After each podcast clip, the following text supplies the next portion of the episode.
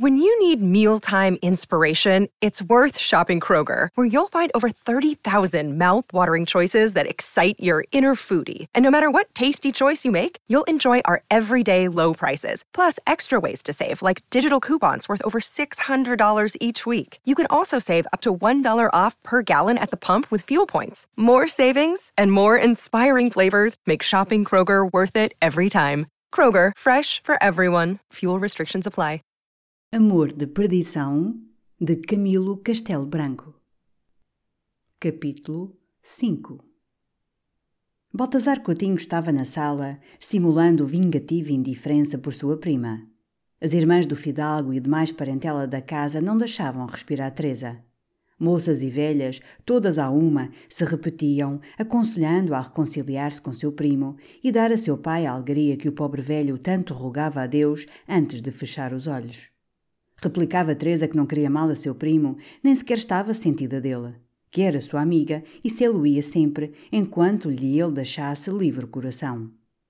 O velho esperava muito daquela noitada de festa. Alguns parentes, presumidos de circunspectos, lhe tinham dito que seria proveitoso regalar a filha com os rapazes congruentes à sua idade, dando-lhe ensejo a que ela repartisse o espírito, concentrado num só ponto, por diversões em que a natural vaidade se preocupa e a força do amor contrariado se vai a pouco e pouco quebrantando. Aconselharam-lhe as reuniões amiudadas, já em sua casa, já na dos seus parentes, para deste modo Teresa se mostrar a muitos, ser cortejada de todos e terem a opinião de menos-valia o único homem com quem falava e a quem julgava superior a todos. O fidalgo acedeu, mas com dificuldade. É que tinha lá um sistema seu de ajuizar as mulheres, vivera trinta anos de vida libertina e dispendiosa e se estava agora saboreando na economia e na quietação. Os anos de Teresa eram pela primeira vez festejados com estrondo.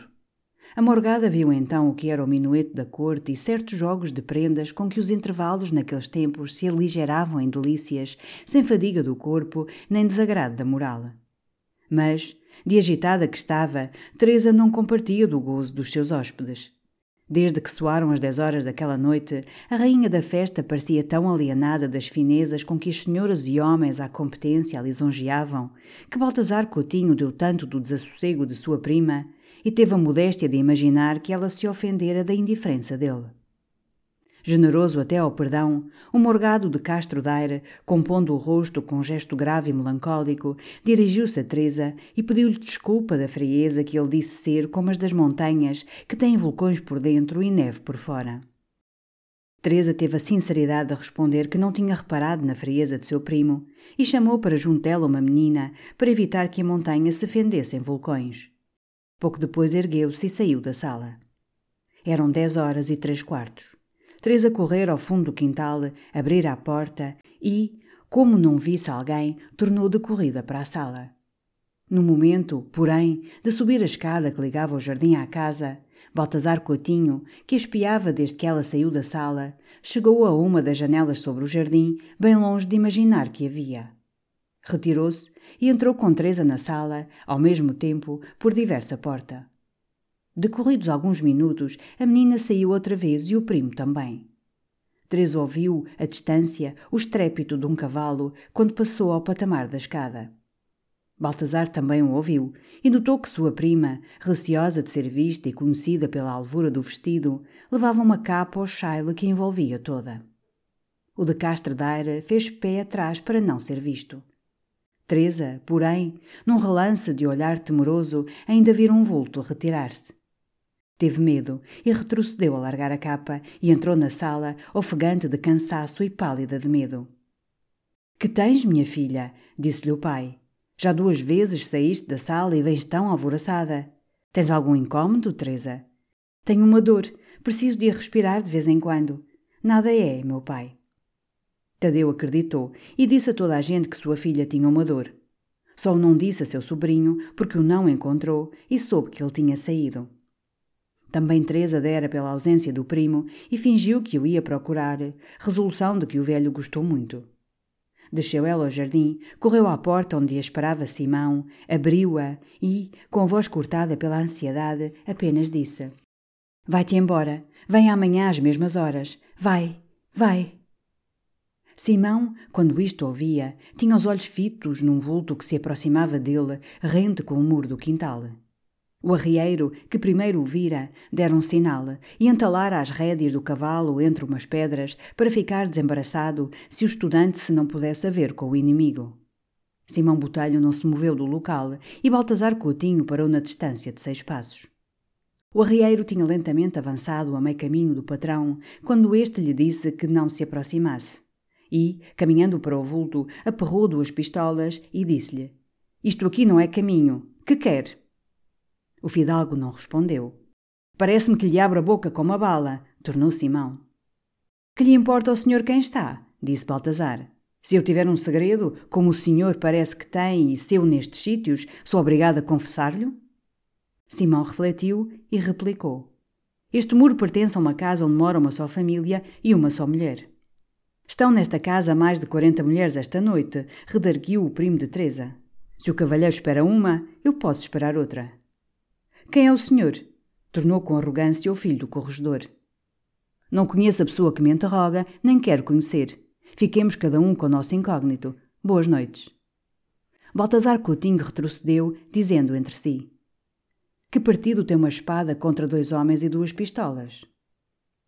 Simão Botelho cavalgou e partiu para casa do hospitaleiro ferrador.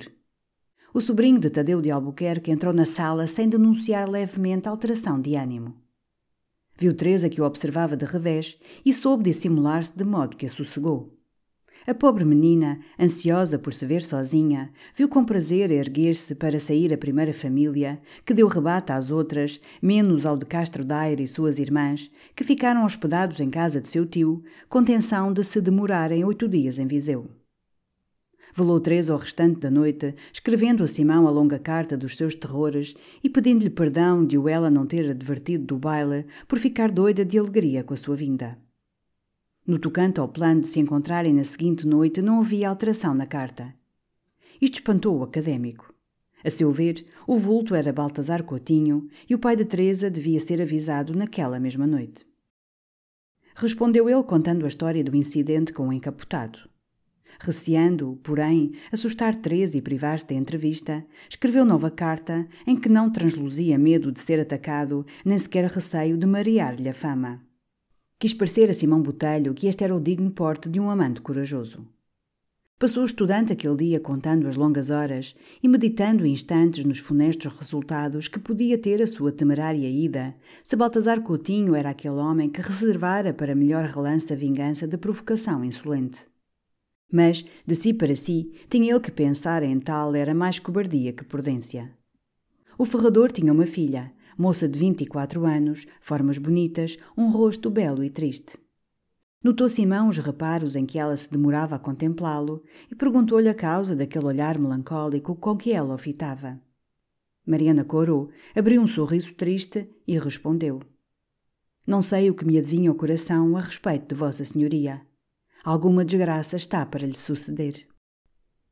A menina não dizia isso, replicou Simão, sem saber alguma coisa da minha vida. Alguma coisa sei, tornou ela. Ouviu contar ao arrieiro? Não, senhor. É que meu pai conhece o senhor. E há bocadinho que eu ouvi estar meu pai a dizer a meu tio, que é o arrieiro que veio com Vossa Senhoria, que tinha as suas razões para saber que alguma desgraça lhe estava para acontecer. Porquê? Por amor de uma fidalga de Viseu que tem um primo em Castredaire. Simão espantou-se da publicidade do seu segredo e ia colher pormenores do que ele julgava mistério entre as duas famílias quando o mestre ferrador João da Cruz entrou no sobrado onde o precedente de algo se passara. A moça, como ouvisse os passos do pai, saíra lestamente por outra porta. Com sua licença, disse mestre João. Dizendo, fechou por dentro ambas as portas e sentou-se sobre uma arca. Ora, meu fidalgo, continuou ele, descendo as mangas arregaçadas da camisa e apertando-as com dificuldade nos grossos pulsos, como quem sabe as etiquetas das mangas. Há de desculpar que eu viesse assim a mangas de camisa, mas não dei com a jaqueta. Está muito bem, senhor João, atalhou o académico. Pois, senhor, eu devo um favor a seu pai e um favor daquela casta. Uma vez armou-se aqui à minha porta uma desordem, a troco de um coce que um macho de um almocreve deu numa égua, que eu estava ferrando, e, em tão boa hora foi, que lhe partiu o rento jarrete por aqui, salvo tal lugar. João da Cruz mostrou na sua perna o ponto por onde fora fraturada a da égua e continuou. Eu tinha ali à mão um martelo, e não me tive que não pregasse com ele na cabeça do macho, que foi logo para a terra. O recoveiro de Carção, que era chibante, deitou as unhas a um bacamarte que trazia entre a carga e desfechou comigo, sem mais nem tirte nem garte. Oh, alma danada, disse-lhe eu, pois tu não vês que o teu macho me alejou esta égua, que custou vinte peças a seu dono e que eu tenho de pagar, e dás-me um tiro por eu te atordoar o macho? E o tiro acertou-lhe? atalhou Simão. Acertou? Mas saberá Vossa Senhoria que me não matou. Deu-me aqui por este braço esquerdo com dois quartos. E vai eu, entro em casa, vou à cabeceira da cama e trago uma clavina e desfecho-lhe na tábua do peito. O almocreve caiu como um tordo e não tugiu nem mugiu. Prenderam-me e fui para Viseu e já lá estava há três anos, no ano que o paizinho de Vossa Senhoria veio corregedor. Andava muita gente a trabalhar contra mim e todos me diziam que eu ia pernear na forca. Estava lá nem chovia comigo um preso a cumprir sentença e disse-me ele que o senhor corregedor tinha muita devoção com as sete dores de Nossa Senhora.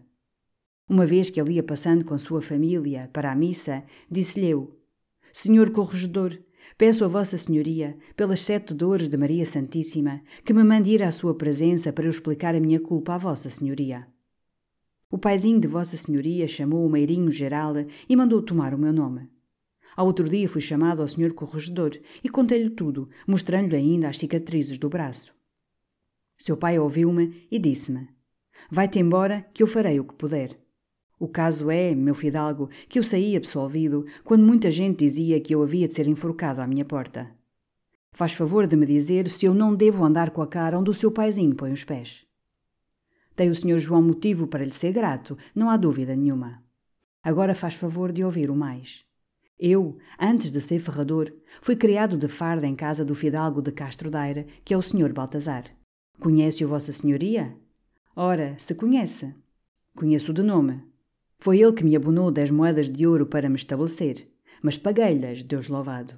Há de haver seis meses que ele me mandou chamar a Viseu e me disse que tinha trinta peças para me dar se eu lhe fizesse um serviço. O que Vossa Senhoria quiser, fidalgo. E vai ele disse-me que queria que eu tirasse a vida a um homem. Isto boliu cá por dentro comigo, porque, a falar verdade, um homem que mata o outro num aperto não é matador de ofício, acho eu, não é assim?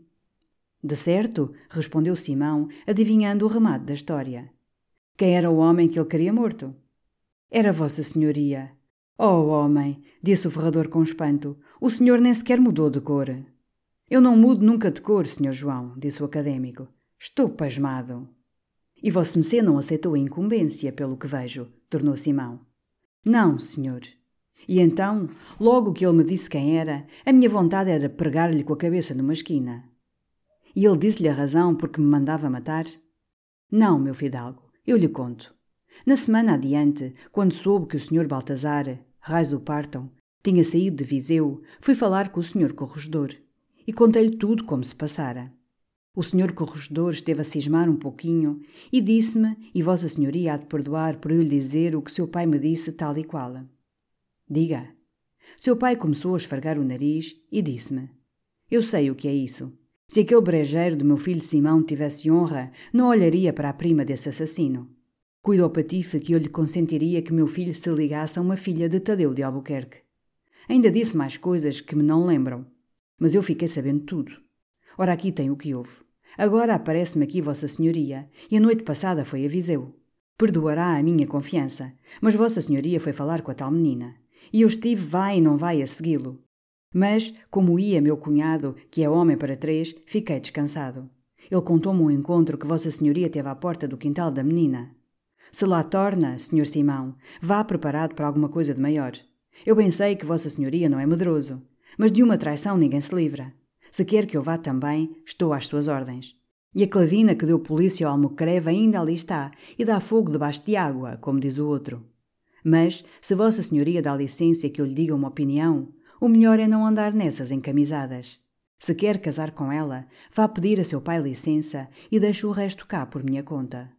Ponto é que ela queira que eu, num abrir e fechar de olhos, atire com ela para cima de uma égua de chupeta que ali tenho e o pai e mais o primo ficam a ver navios. Obrigado, meu bom amigo, disse Simão. Aproveitarei os seus bons serviços quando me forem necessários. Esta noite há de ir, como fui a noite passada, a Viseu. Se houver novidade, então veremos o que se há de fazer. Conto com vosso Messê e creia que tem em mim um amigo. Mestre João da Cruz não replicou. Dali foi examinar miudamente a fecharia da clavina e entender-se com o cunhado sobre cautelas necessárias, enquanto descarregava a arma e a carregava de novo com os zagalotes especiais que ele denominava amêndoas de pimpões. Neste intervalo, Mariana, a filha do ferrador, entrou no sobrado e disse com meiguice a Simão Botelho: Então sempre é certo ir?